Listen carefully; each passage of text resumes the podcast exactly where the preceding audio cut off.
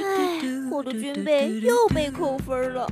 听说法定结婚年龄降低了。Siri，给我讲个段子呗。哎，我的快递到了。嗯，开完会了啊。席卷生活的无趣，让我们一起嗨聊到底。超级班会，填补你的脑洞。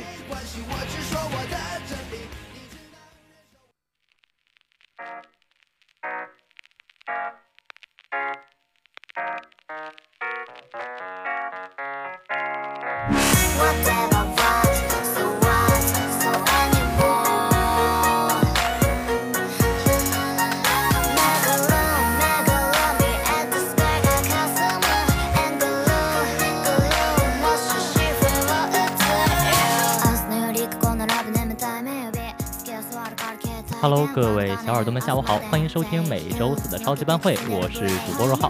呃，大家好，我是主。哎，班长，你怎么连你自己的头衔都给忘记了？你也太水了吧！啊啊，不好意思，不好意思，我再重新自我介绍一下哈。嗯，大家好，我是你们的班长若浩。大家好，我是宣传委员，看看。嗯。不过你刚才说到这个水哈，我倒是想起咱们前一段时间的中国水军也可以说是闻名天下了哈。对，这个起因呢，还是因为在这个 iTunes 美国区的音乐榜单上，知名的歌手吴亦凡他的新专辑当时是力压 Amy 和 Lady Gaga，一举夺得了美国下载量的榜首。对。然后这个时候，这个美国歌迷都集体蒙圈了。对，而且他们还在社交媒体上发出谁是 Chris 吴的疑问，所以说。他们的中国水军刷榜，最后也是成功的登上了咱们的热搜哈。对，不过我觉得可能是因为吴亦凡他本身人气就很大，然后所以粉丝比较多，然后才会出现这样的一个问题。对，毕竟在亚洲，吴亦凡的人气还是很高的，而且他的粉丝数量也很庞大。嗯。但是对于欧美这边来说呢，他因为是刚刚进军欧美嘛，可能呃不像咱们中国那么多人所熟知，所以说这个粉丝可能是为了呃更快的让他被外国网友所熟知哈，就做出了一些不理智的行为。嗯。呃，不过说呢，我们今天还是要跟大家来聊一下关于水的一系列话题。嗯，首先第一个呢是注水人，就是形容某种在职场上善于摸鱼，然后学习上喜欢糊弄的人。因为毕竟在他们的字典上是没有认真两个字的。对，唯有混吃等死才是人生真谛哈。对，这种人给我们的一个感觉就是比较随意，然后没有任何目标的一个感觉。不过话又说回来。这个你刚才说的这个注水人跟另一种人是非常像的，他们就是学神哦，就是比那个学霸还要再高一级的学神吗？对，学神，你看平时上课也是摸鱼，然后作业呢可能就是抄学霸的，对，上课睡觉，然后干跟学渣一样的事情，但是考试的时候呢，他们总会用他们的傲视群雄的成绩来说服一切。这个真的很气人了，平常什么都不学，然后最后考试那么高。嗯，不过话说回来，他们应该是偷偷的在学习的那一类人吧？嗯。不过话说回来，这个水什么时候成了没有真材实料不达标的一个代名词了呢？嗯，我觉得这个作为九年义务教育的毕业来的知识青年，你应该是很有话语权的。对对对，啊，那接下来呢，我要跟大家科普一下哈，这个水它很久以前我们的祖先就是开始逐水而居嘛，嗯，呃，所以说水在中国文化中是一种呃出镜率极高的象征意象。是在道家老丹宴中呢，水孕育生命之余还充满了玄机。嗯，道德经老子第八章中说过，上善若水，水善利万物而不争，处众人之所恶，不己于道。对，孔子也说过，智者乐水，仁者乐山嘛。嗯，对吧？嗯，而且我觉得是，呃，就是因为这个水它包含了君子那种呃立身处世的道理和准则，然后也象征着很多很好的方面，呃，就比如说呃变通、宽容以及谦逊等等。对，而且。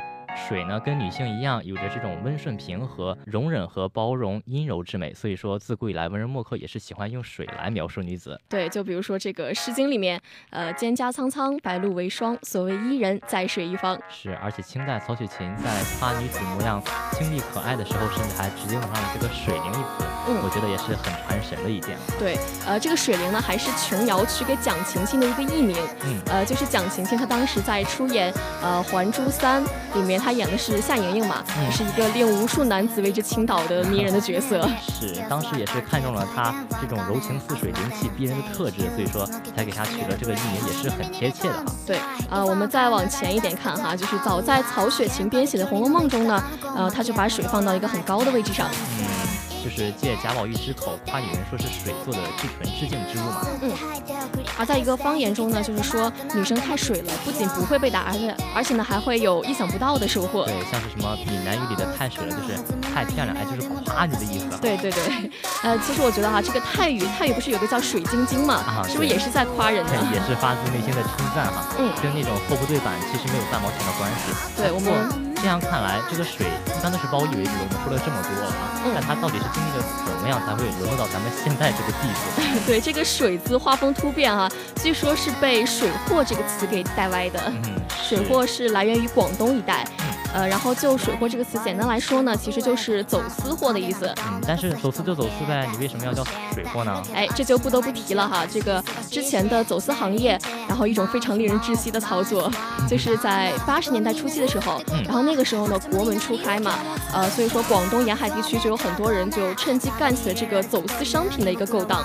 然后他们为了逃过这个海关的检查呢，走私者就经常从国外送回来的这个货物吧，用那个塑料袋封好，藏在。船底贴水也是蛮直接的水货了哈。对对对，或者说是呃直接去把这个货物经过这个防湿包装之后投到那个相应的那个海水中，然后再让路上的人把这个呃东西给取走。嗯，可惜人算不如天算哈。当时的防湿技术跟现在比的话。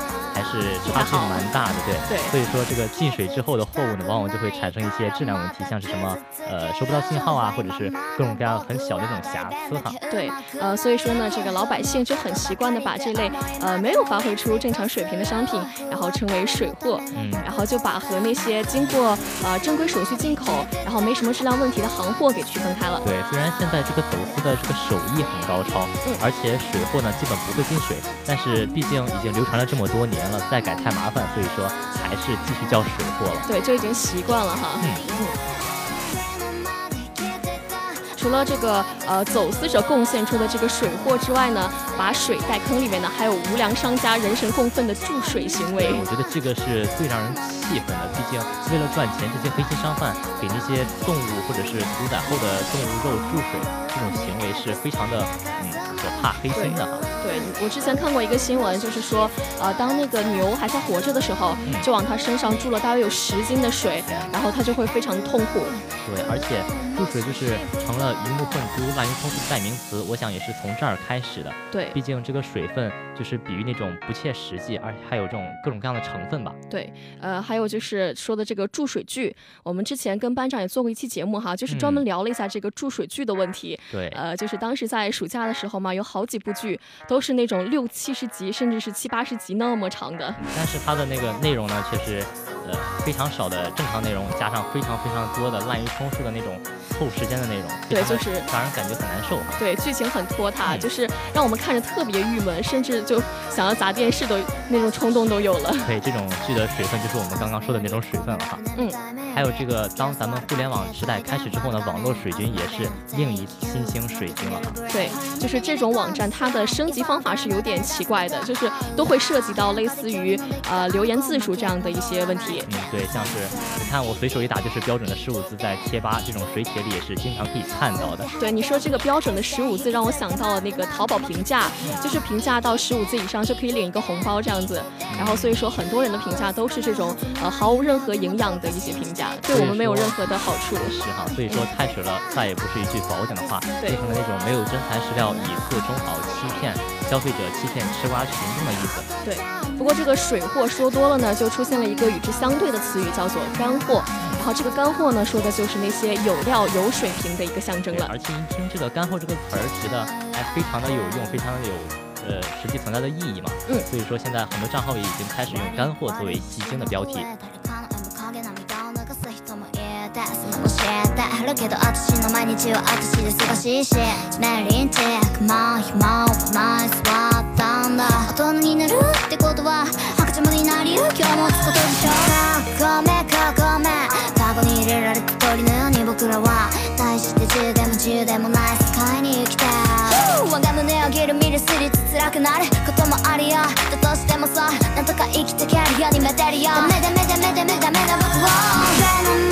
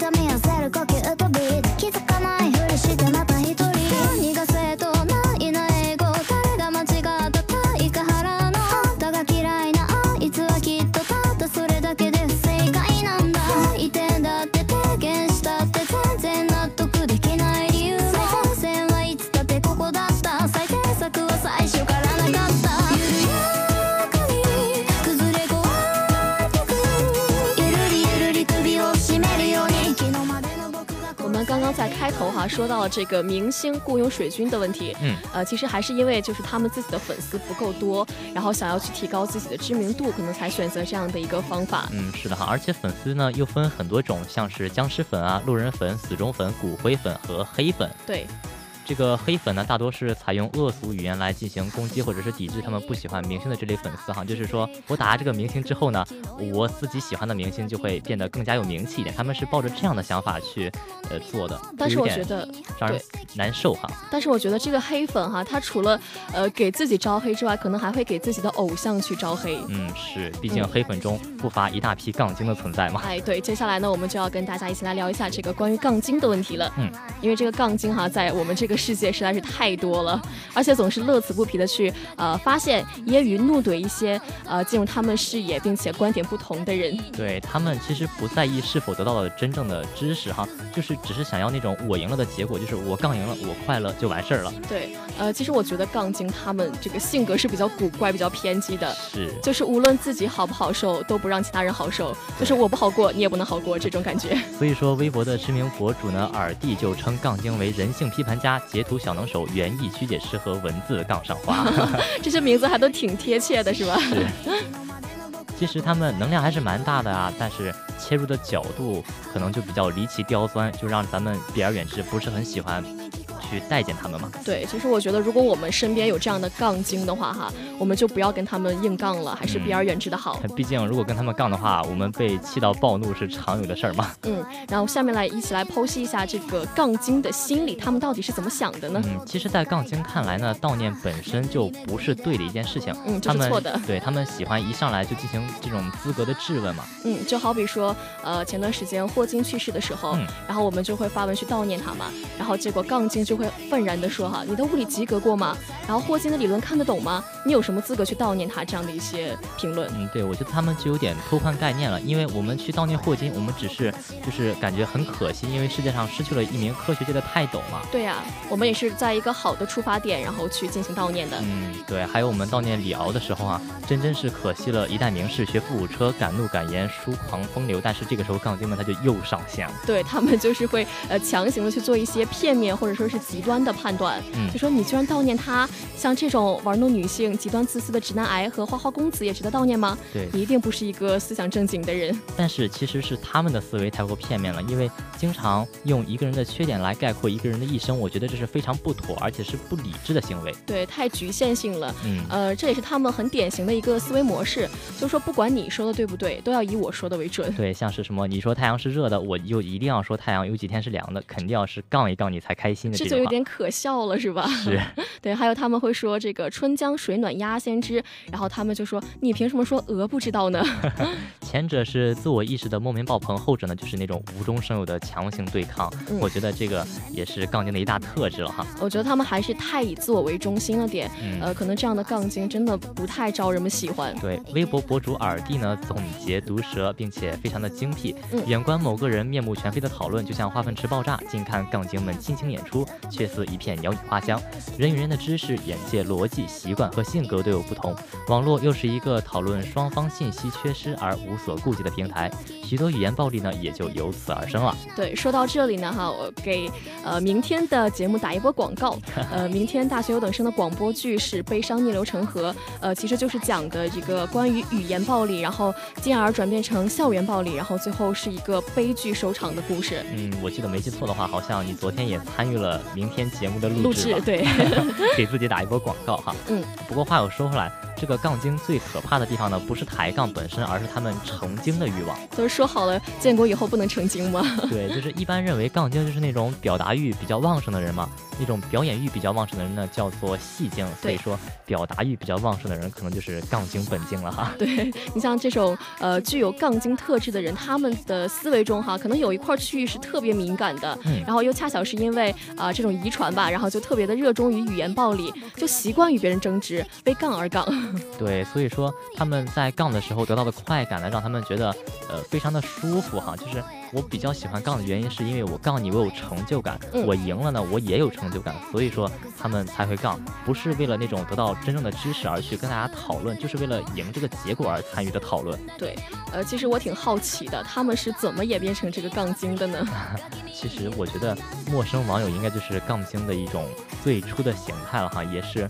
很多人讨厌网络陌生人社交的这个原因，嗯，就是因为我们现在可能是这个网络体制特别不完善，就是没有实名、没有追责、也没有负担，呃，所以说人们在网络上的时候，他的这个攻击欲望就显得特别特别的强烈。对，而且咱们国家其实在这种网络暴力的监管方面呢，做的不是很严格，嗯，所以说他们也是更加助长了网络暴力的滋生，让杠精们无处不在哈。对，呃，不过班长你知道吗？这个。杠精呢，最初是哲人，都是哲学家，哈，都是文化人，是吧？对，就像我们在呃高中的语文课本上学过一个课文，呃，就是说庄子与惠子游于濠梁之上的那个课文，然后也是展开了一段哲学家之间的那种高级杠啊。那个我倒是看过，就是当时庄子说鱼游的真快乐，然后惠子就说你又不是鱼，你怎么会知道呢？然后庄子说你又不是我，你怎么知道我不知道呢？惠子说：“我不是你，你就固然就不知道，但你本来就不是鱼，所以说你固然也不知道鱼的快乐。”就是一段绕口令式的对话哈。对对对，然后最后这个庄子还给这个呃惠子这个会心一击哈，说让我们回到最初的话题。就是你开始问我你哪里知道鱼的快乐的话，就说明你很清楚的知道我知道，所以说你才问我是从哪里知道的。就是这些哲学家，他们抠字眼儿，对他们的思想真的是太绕了，可能我们这种普通人一般是解读不了的。嗯，对，对他们来说，可能这种抠字眼儿啊，这种杠，其实就是一种交流的方式，就是思维碰撞的方式，让大家的思维可以变得更加活跃，更加的舒适。对，呃，就是只要不和对方在一个次元、一个层次上讨论问题，然后呃，就偶尔的可以去偷换一下概念，转移一下话题。嗯，对。我觉得这样的问题可能就杠不完了哈，而且我们说到的这个呃偷换概念、转移话题，可能是呃有些辩友用的会比较多一点。对，而且在辩论赛中，其实。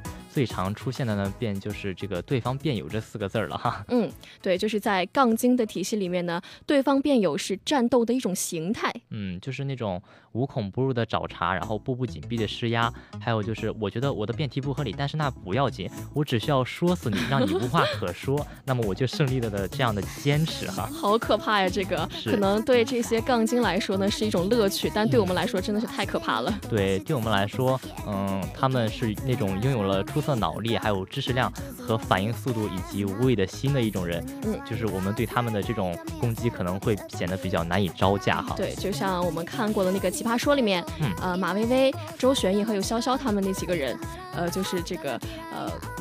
辩论还是非常厉害的，对他们也是这刚才我们说的这里面的典型代表哈。嗯，不过话又说回来，我觉得辩论赛里面的人，他们的好处就是他们只在该杠的时候杠，就是辩论赛的时候，对辩论赛的时候呢，我可以杠你，但是场下呢，我们还是好朋友，对，该吃吃，该喝喝，该玩玩的那种。嗯，其实他们就不算是真正的杠精了，因为真正的杠精，他们从来都不挑地方，不看场合。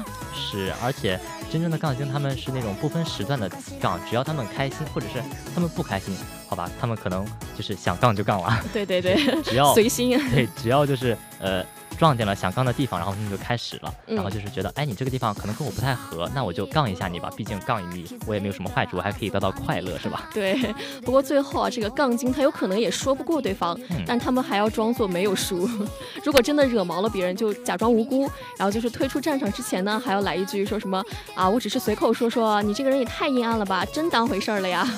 对，但是这么说有什么用呢？又没钱收，是吧？所以说，如果我遇到这样的人，杠不杠的赢我不知道，但是他要是说这句话，我一定打死他。天哪，我们班长要开始使用暴力了吗？没办法，对付这种人的话，我觉得暴力是最快解决问题的一种方式了。嗯。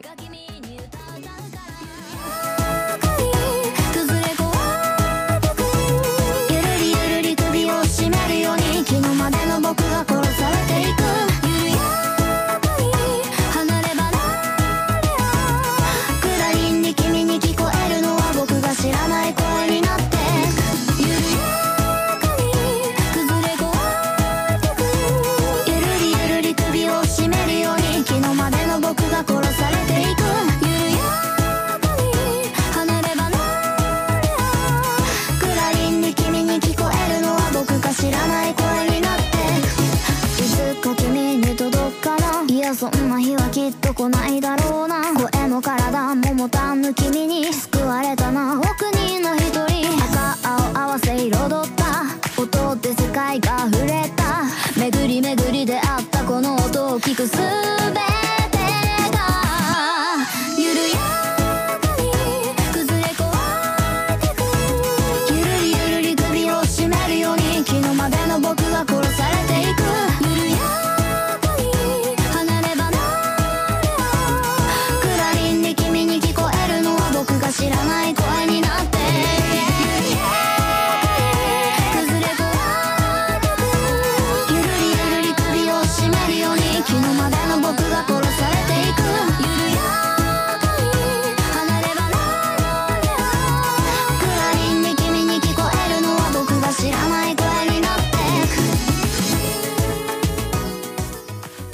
刚才说到杠精哈，其实前一段时间我在微博上也是看到一股令人非常生气的话题，什么话题呢不知道你？看过没有？就是呃，这个人们对这个、呃、二次元的这个作画产生了一种非常大的误解，就是说他们觉得女性是那种。